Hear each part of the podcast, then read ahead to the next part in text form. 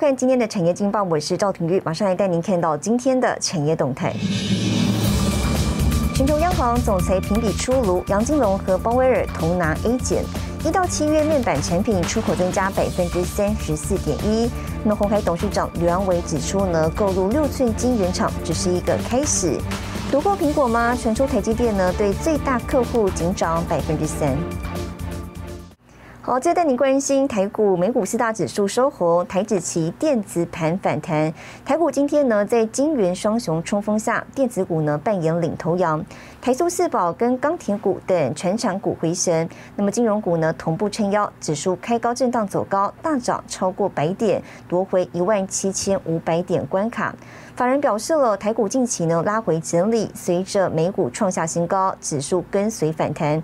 尽管电子股人气回笼，不过呢成交量仍持续萎缩，需要观察量能能否放大之后，大盘才有望再上攻。提供给您参考。接下来，请看今天的财经一百秒。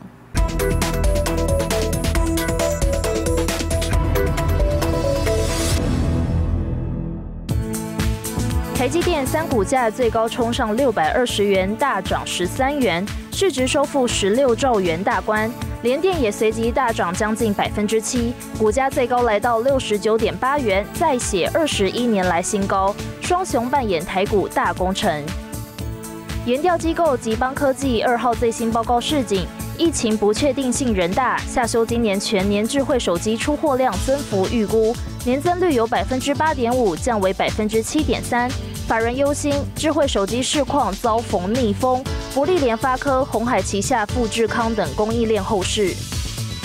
美国证券交易委员会开始正视中概股的问题，不仅暂停中概股 IPO 申请，SEC 主席也警告，中企长期透过可变利益实体结构模式在美国上市，这些中概股几乎全是空壳公司。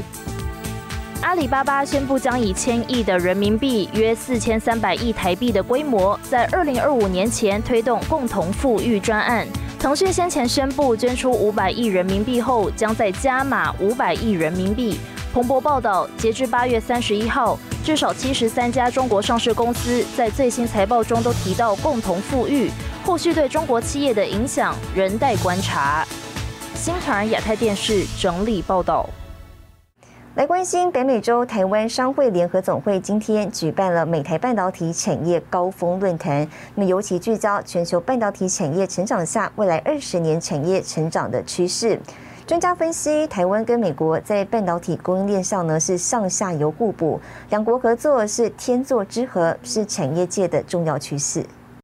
半导体产业今年是前所未有强劲成长。全球半导体贸易统计组织两度上修成长率，从百分之八点四上修到百分之十点九，更来到百分之十九点七。主要动能笔电、五 G、HPC、车用电子。PIDI 董事长台中和指出，台湾在产业中堪称值世界之牛耳，更是美中地缘政治聚焦所在。大陆上称第三代半导体，台湾我们叫做化合物半导体。那这个领域，台湾也是非常非常的强。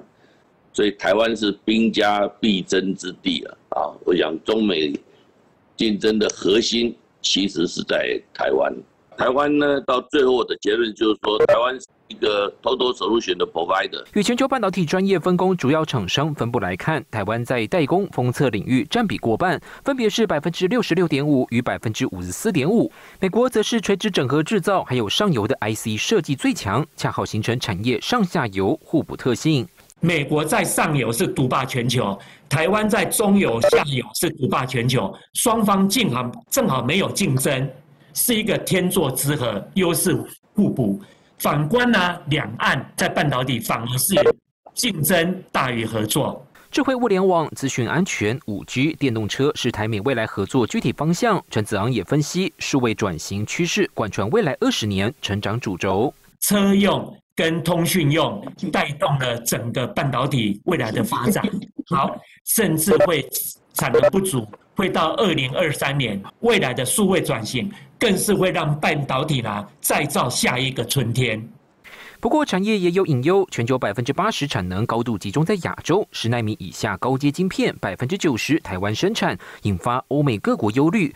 预料过去专业分工形态将出现变化，台积电前往全球设厂可能带来的后续影响，势必要密切观察。新台记者沈维彤，台湾台北报道。好，带您看到今天的国际重要财经报纸讯息。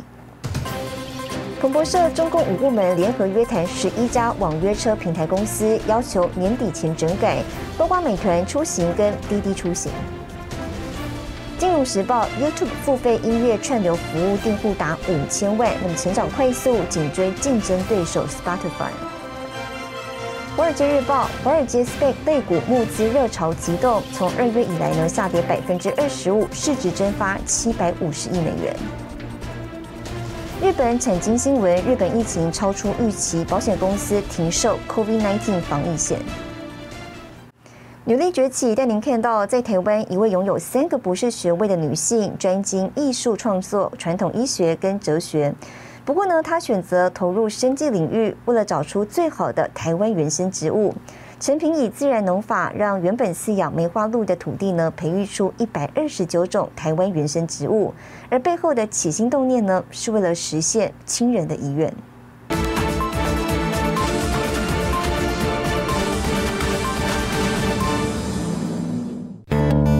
山苦瓜，然后地上是咸丰草跟帕布肖。不到一公尺的范围，就有五种以上的台湾原生植物。这里是白河木基寮山区的农场，放眼望去，五甲覆地，只见植物茂密丛生。对农场主人陈平来说，都是祖先留下来的珍贵宝物。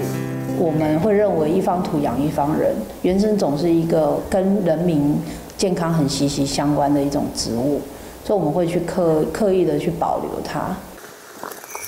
五十年前，这块土地饲养五百多只的梅花鹿，因此保留许多台湾原生植物，像是梅花鹿吃的构树、山芙蓉以及咸丰草等。陈平以自然农法，经过二十年的研究培育，让原生种倍数成长，一百二十九种左右，那还在陆续增加。不使用化学肥料，我们从植物本身的一个呃循环。把它变成分解成为土地的一个资材。别于常见的除草方式，陈平团队设计出站板压草。他说，灵感来自推骨牌。它的优点就是说，下面的草会被上面的草压压住，所以下面的草会自然就腐烂，变成泥土里面的营养。其实，陈平是一位老师，有三个博士学位，专精艺术创作、传统医学与哲学，踏入生计领域不过三年时间，而背后的起心动念是为了完成亲人遗愿。阿里山采采草药的关系，它温度巨降，所以它心心阴性休克，然后就没有救回来。然后我就觉得，我一起去啊，我就觉得没有把他救回来，我心里很愧疚。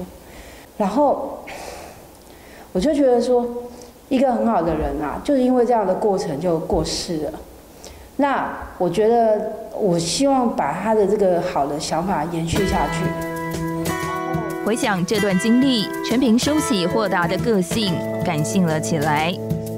为什么要做？他就说，因为要救人类、救地球。我说，哎，这个很好。我会希望说，我们没有救到这个长辈，可是。至少我们以后研发的东西可以救到很多人。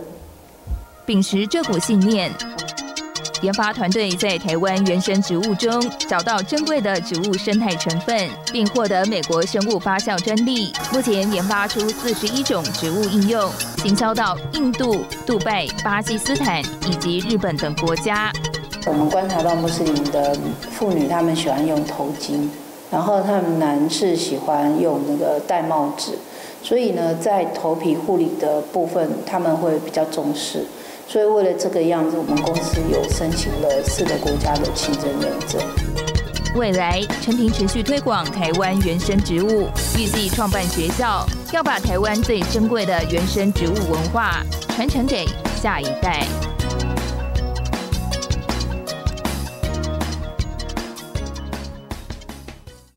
好，带您看到下周有哪些重要的财经活动。九月八号，日本公布第二季 GDP；九月九号，欧洲央行公布利率决议；九月九号，红海携手 s e m i 举办论坛，探讨第三代半导体；九月十号，台积电参加德意志银行举办线上法说会。谢谢您收看今天的产业劲报，我是赵廷玉，我们下周再见。